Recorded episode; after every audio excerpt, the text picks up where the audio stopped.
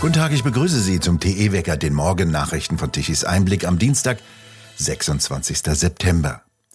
Gestern im Kanzleramt, Baugipfel bei Olaf Scholz. Zwei von 35 Bauverbänden sind aus Protest über die bisherige Politik der Ampel ferngeblieben. Ein Bündnis für den Wohnungsneubau und bezahlbares Wohnen hat Kanzler Scholz bereits im vergangenen Oktober ins Leben gerufen. Ein Ergebnis, immer weniger Wohnungen wurden gebaut. Die Ampelkoalition in Berlin verzichtet jetzt in der Baukrise darauf, Bauen noch teurer als bisher zu machen. Zwangssanierungen sollen nicht mehr so stark wie ursprünglich beschlossen forciert werden. Mario Türnes, Sie beobachten in Berlin für Tichys Einblick den Gipfel. Was ist denn dabei herausgekommen? Ja, hallo. Ein Paket, wie eigentlich immer. Äh wenn die einzelne Maßnahme nicht so wichtig ist, äh, dass sie für sich stehen kann, kommt ein Paket dabei raus. 14 Punkte, die im Wesentlichen äh, ein bisschen mehr Geld für die Baubranche bringen und äh, ein bisschen weniger Auflagen. Der große Wurf ist es aber nicht. Was bedeutet denn das für die Bauwirtschaft? Werden jetzt Hunderttausende von Wohnungen neu gebaut? Nein. Der äh, Kai Wernicke, der Chef von Haus und Grund, hat es auf den Punkt gebracht. Die wichtigste Entscheidung äh, ist die, die vorab schon verkündet wurde von Robert Habeck. Die Effizienzstufe EH40 wird vorerst nicht eingeführt. Das bedeutet für Häuslebauer, viele Auflagen, die die Bundesregierung geplant hat, kommen jetzt erstmal nicht. Das heißt aber nicht, dass es besser wird, das heißt nur, dass es nicht noch schlimmer wird. Was passiert ist, äh, damit es besser wird, es gibt ein bisschen mehr Kredite, es gibt ein bisschen mehr Zuschüsse, aber angesichts einer Branche mit einem Milliarden äh, Auftragsvolumen in einem dreistelligen Milliardenbereich sind äh, 5% äh, zusätzlich bei der, bei der Heizungsprämie. Das ist nett, das wird manchen helfen, aber äh, das wird nicht dafür sorgen, dass statt 250.000 400.000 Wohnungen gebaut werden. Olaf Scholz hat ja das Wort vom seriellen Bauen eingebracht. Ist das nichts anderes als die Rückkehr zum Plattenbau? Ja, äh, das ist Rückkehr zur Platte. Allerdings muss man jetzt auch sagen, das bedeutet nicht, dass morgen der Plattenbau wieder eingeführt wird. Olaf Scholz will äh, das serielle Bauen einführen. Das heißt, ist ein Haus in irgendeiner Stadt irgendwann genehmigt, kann es wie früher beim Plattenbau auf die gleiche Weise in jeder anderen Stadt auch gebaut werden. Dazu muss man aber sagen, das hat Olaf Scholz jetzt angekündigt. Das spielt aber in die Kompetenz der Länder und der Kommunen, also der Städte und Gemeinde mit rein. Das kann Olaf Scholz und das kann der Bundestag nicht einfach beschließen. Das müssen sie mit den Ländern und mit den Kommunen zusammen beschließen. Und ob die da mitspielen, muss man eher sehen, muss man mal sehen. Wahrscheinlich ist es so, dass es ein schönes Versprechen ist, eine schöne Überschrift. Wie so oft bei Olaf Scholz, er liefert eine sehr schöne Überschrift, aber dann kommt kein Text hinterher. Das würde ja bedeuten, dass in ganz Deutschland Häuser nach demselben Muster mit denselben Materialien gebaut werden.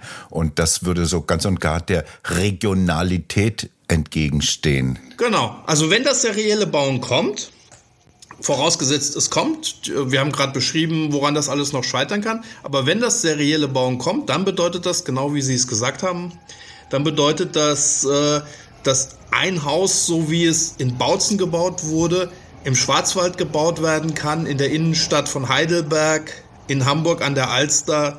Dann hat äh, jeder, der dieses Haus aus Bautzen woanders nachbauen will, das Recht dazu, das nachzubauen.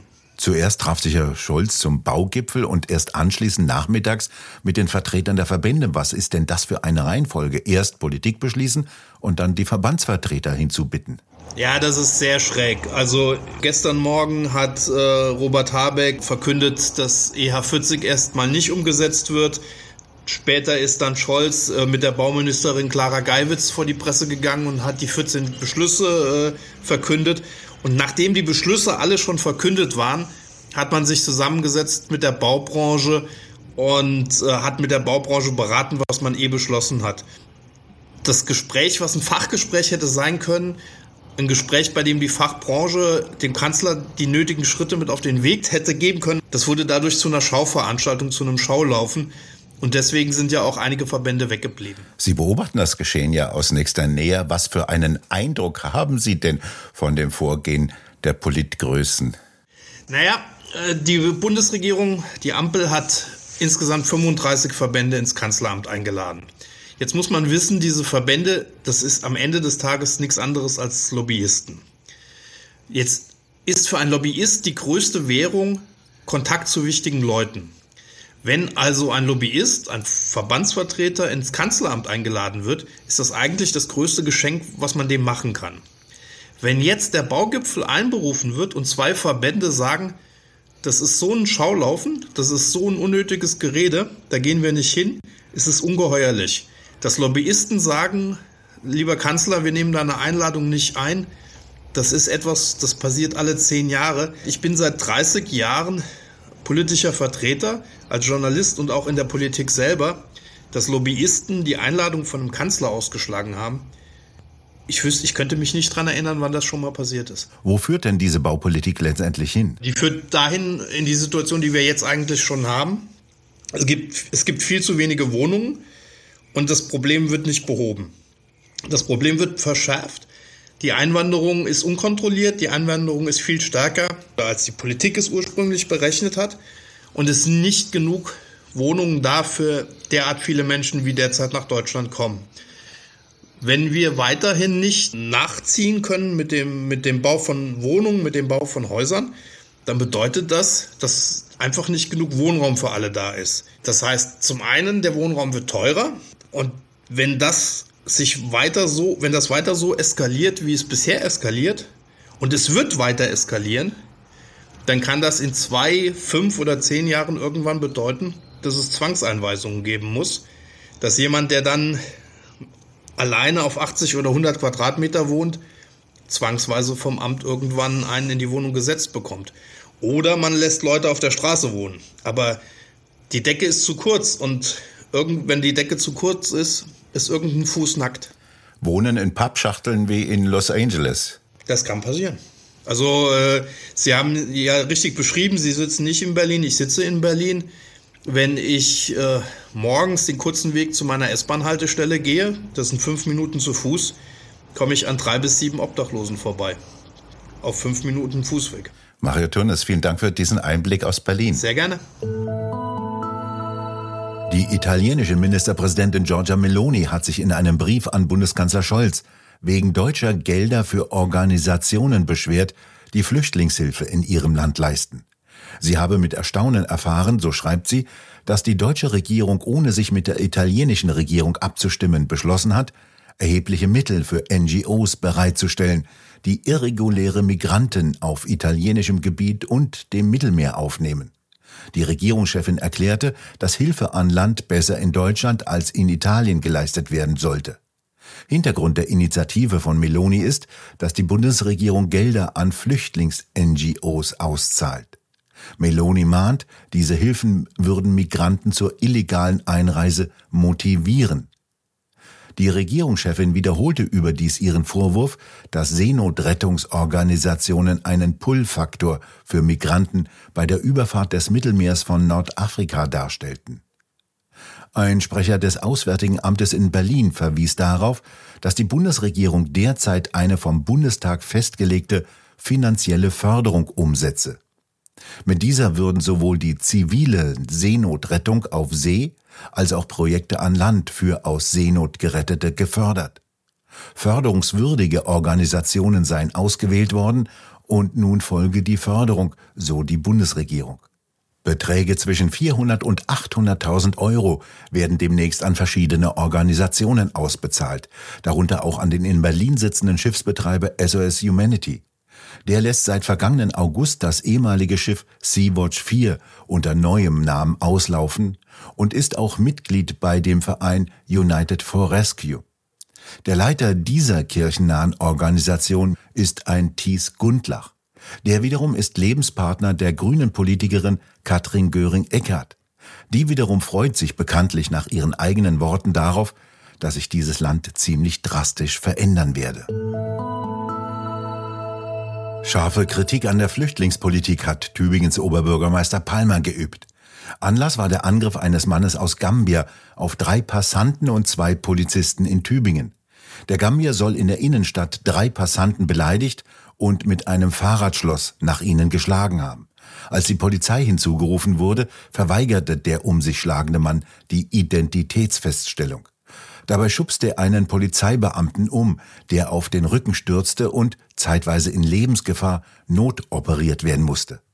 Ein weiterer Polizist musste nach mehreren Bissen ebenfalls operiert werden. Der Täter von Tübingen sei als Flüchtling ins Land gekommen. In Wirklichkeit handle es sich jedoch um einen Migranten, der seinen Aufenthalt erzwungen habe.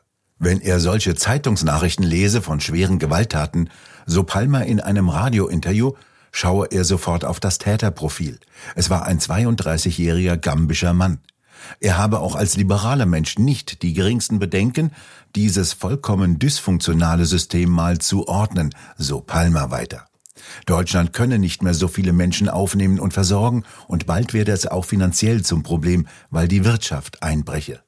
Man lasse Schleuser einfach Menschen auf überfüllte Boote im Mittelmeer setzen. Die Migration helfe dem Fachkräftemangel nicht, sondern schaffe neue Probleme, weil nicht die Qualifikationen kämen, die benötigt würden, so Palmer. Michelle Obama, die Ehefrau von Barack Obama, dem ehemaligen Präsidenten der USA, hielt auf der Gründermesse in München eine Rede. Eingeladen hatten die Organisatoren Michelle Obama aufgrund ihres beeindruckenden und einnehmenden öffentlichen Redestils, so die Initiatoren der Messe und aufgrund ihrer Führungserfahrung und ihres Engagements für Vielfalt, Inklusion und soziale Gerechtigkeit. Gerade in Zeiten wie diesen wolle die Veranstaltung ein Zeichen für Frauenpower setzen und ein Vorbild für die Überwindung von Hindernissen sein. Die Frauenpower lässt sich auch in Euros ausdrücken. Die 59-Jährige kassiert nach Bildinformationen für ihren einstündigen Vortrag eine Gage in Höhe von 700.000 Euro. Ein beeindruckendes Beispiel für soziale Gerechtigkeit. Der neue Bundestrainer Nagelsmann dagegen verdient nur 400.000 Euro im Monat. Das Wetter ist rasch erzählt, blauer Himmel, Sonne und trocken. Verantwortlich ein Hochdruckgebiet, das warme Luftmassen aus Südosten heranschaufelt. Die Temperaturen steigen bis auf 25 Grad an, nachts bleiben sie bei kühlen 5 bis 10 Grad. Diese Wetterlage bleibt so in den kommenden Tagen. Allerdings werden sich Nebelfelder vor allem in den Niederungen immer etwas zäher auflösen. Und nun zum Energiewendewetterbericht von Tichys Einblick. Deutschland benötigte gestern Mittag um 12 Uhr eine elektrische Leistung von 69 Gigawatt. Die Photovoltaikanlagen lieferten um 12 Uhr mittags knapp 37 Gigawatt an elektrischer Leistung, allerdings nur für sehr kurze Zeit am Mittag. Abends ab 18 Uhr kam dann nichts mehr an. Die elektrische Leistung brach zusammen. Die 30.000 Windräder lieferten um 12 Uhr noch 11 Gigawatt. Gegen Abend brach aber auch diese Leistung ein. Der Wind schlief ein und alle Windräder stehen still, wenn der Wind nicht will. Dafür musste um 19 Uhr eine elektrische Leistung von 11 Gigawatt importiert werden, zu dem Wahnsinnspreis von 379 Euro pro Megawattstunde. Deutschland ist zu einem Stromimportland geworden, seitdem Grüne und andere mit Begeisterung Kraftwerke abschalten. Spannend wird es im kommenden Winter, da hat Frankreich bisher Strom aus Deutschland importiert. Es wird dort viel mit Strom geheizt. Und bisher produzierten die wieder eingeschalteten französischen Kernkraftwerke noch deutlich weniger Strom als geplant. Deutschland auf dem Weg in die energiepolitische Katastrophe. Wir bedanken uns fürs Zuhören. Schön wäre es, wenn Sie uns weiterempfehlen. Weitere aktuelle Nachrichten lesen Sie regelmäßig auf der Webseite tichiseinblick.de und wir hören uns morgen wieder, wenn Sie mögen.